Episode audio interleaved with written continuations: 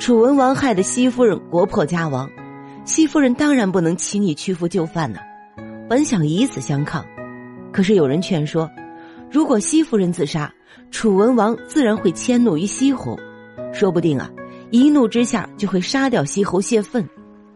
西夫人深爱着她的丈夫，当然不希望他惨遭杀害。无奈之下，只得忍辱含垢，委身下嫁给仇人楚文王。得到西夫人的楚文王如获至宝，对西夫人宠爱有加。《左传》记载啊，他宠冠后宫，楚文王几乎对他是寸步不离。他三年间为楚文王生下了两个儿子，长子笃傲，次子熊惠，也就是后来的楚成王。然而啊。楚王的宠爱并不能替代国破家亡带给西夫人的巨大伤痛，在楚宫的三年，西夫人闷闷不乐，甚至始终一言不发。无论楚文王如何逗她开心啊，她都一直保持缄默。唐朝诗人王维在桃花夫人墓碑前作诗形容：“莫以今时宠，宁忘昔日恩。看花满眼泪，不共楚王言。”说的就是这个故事了。楚文王百思不得其解啊，为什么集三千宠爱于一身的西夫人三年来一言不发？他一定要问个究竟啊！再也没办法回避，西夫人只能痛哭着说：“身为女子，她为丈夫守节而死，我在这里苟活，还有什么颜面同别人说笑呢？”听罢，楚文王也唏嘘良久，从此啊，更加敬重西夫人。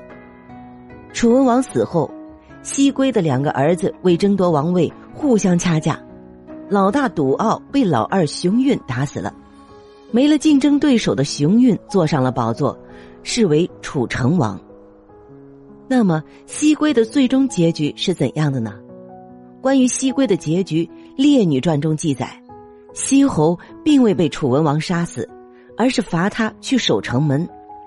有一天啊，西归趁楚文王外出打猎之机，偷偷跑出后宫私会西侯，并向西侯表明了心志：我实在不想一个女人侍奉两个丈夫。然后两人殉情自杀。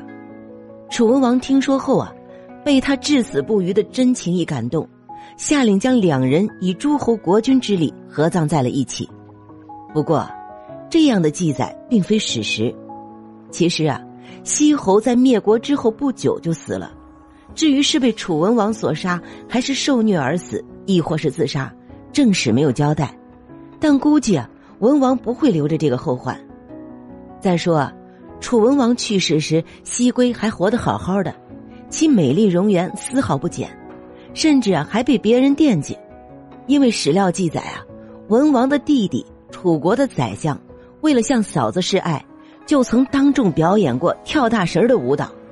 其实啊，这正是有时候也挺有意思。楚文王死了以后，桃花夫人的儿子继位，但是此时啊，这个儿子还小，于是政权就落入了楚文王的弟弟子元手中。子元是楚国的令尹，也就是宰相。楚文王虽然死了。但是桃花夫人还是一如既往的美丽，这权力啊是男人的春药。子元看上嫂子了，但是子元和他哥哥楚文王的性格不一样。楚文王是硬抢，人家子元啊打算以情动人。这孩子啊，估计是小时候读书读多了，思维已经被礼仪这两个字儿给限制住了，要走曲线救国的套路。子元为了向桃花夫人示爱。不惜耗费巨资，在王宫旁建了一座大宅院，花的呀也不知道是自己的钱还是楚国国库的钱。子元想的是啊，这样啊，桃花夫人就能每天看到自己，自己呢也能看到桃花夫人。光住得近还不行，子元又想出了一个让人大跌眼镜的招数——跳舞。跳舞求爱这种招数，我们在电视里见过。通常啊，都是非洲土著干的事儿，还有几种鸟也会。有一种鹦鹉啊，在示爱的时候，就是用舞蹈来吸引对方。当然啊，其实孔雀开屏大概也是类似的意思了。哎，就是说，你看我多漂亮，我多漂亮。所以说啊，现在的行为艺术多少有点返祖现象。当然了，也有人说那叫返璞归真。但是这种原始的方式竟然在楚国出现了。史书看到这里的时候啊，了凡震惊了。中原诸侯求爱的时候，好歹搞个诗词歌赋啥的呀。比如商朝时候，妲己喜欢伯邑考，是让伯邑考教他弹琴来示爱的。怪不得中原诸侯为什么一直瞧不上楚国，一直称楚国为蛮夷之邦。子元这种贵族都用跳舞这种原始的方式求爱，就更别说楚国的平民了。这位宰相啊，一看到桃花夫人出现，就在院子里跳舞。人家不光跳舞啊，还摇铃。这种情况就跟那个跳大神的场面差不多。楚国本就是个信仰鬼神的国家。不管有没有求爱成功吧，起码人家子元啊也锻炼了身体。桃花夫人看到了，也听到了，但是这女人聪明啊，一个已经经历了两任丈夫的女人，对男人的心思是再明白不过了。就子元那点小伎俩，被他看得透透的。子元掌权，宫中啊自然少不了他的耳目，这个桃花夫人自然也明白，于是啊，在看到子元跳舞后。故意流着眼泪说：“呀，先王曾用这个舞蹈来演习备战，现在另引子元不用此舞激励士兵，攻击敌人，却用在我这个妇人身上，这合适吗？”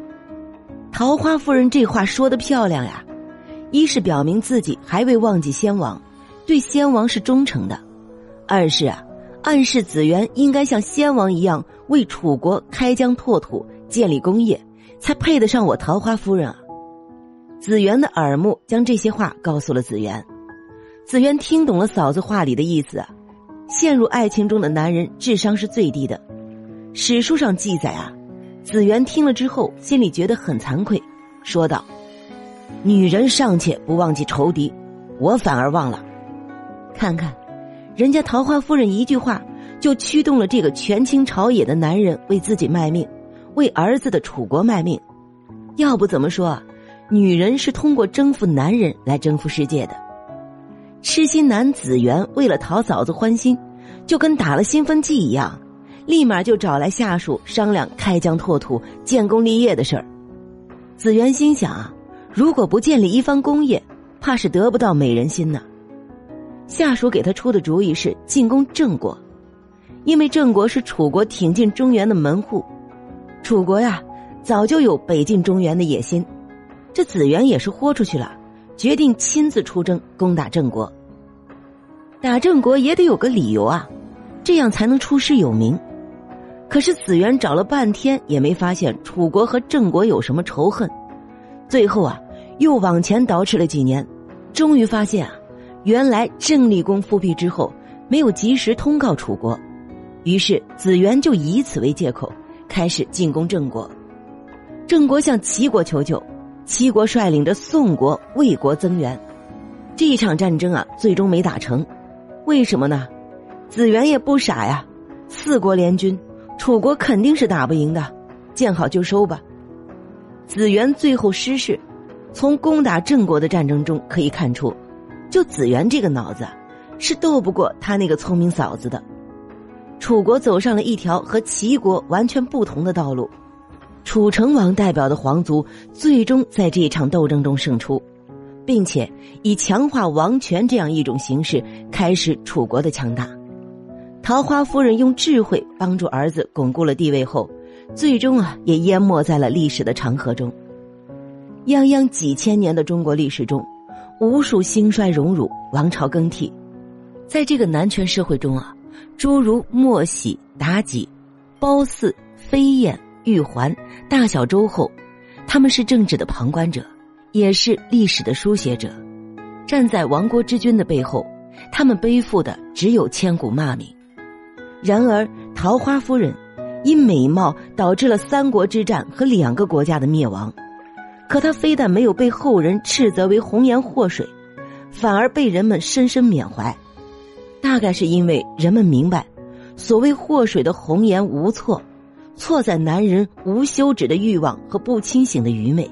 像桃花一般纯洁美丽的西归，虽然对命运的摆布无奈的屈服，但仍然以自己全部的智慧和能量与各种强大的势力周旋，为自己、为丈夫、为孩子保留了最基本的尊严和体面。这在当时和后来的美女中都是很难得的。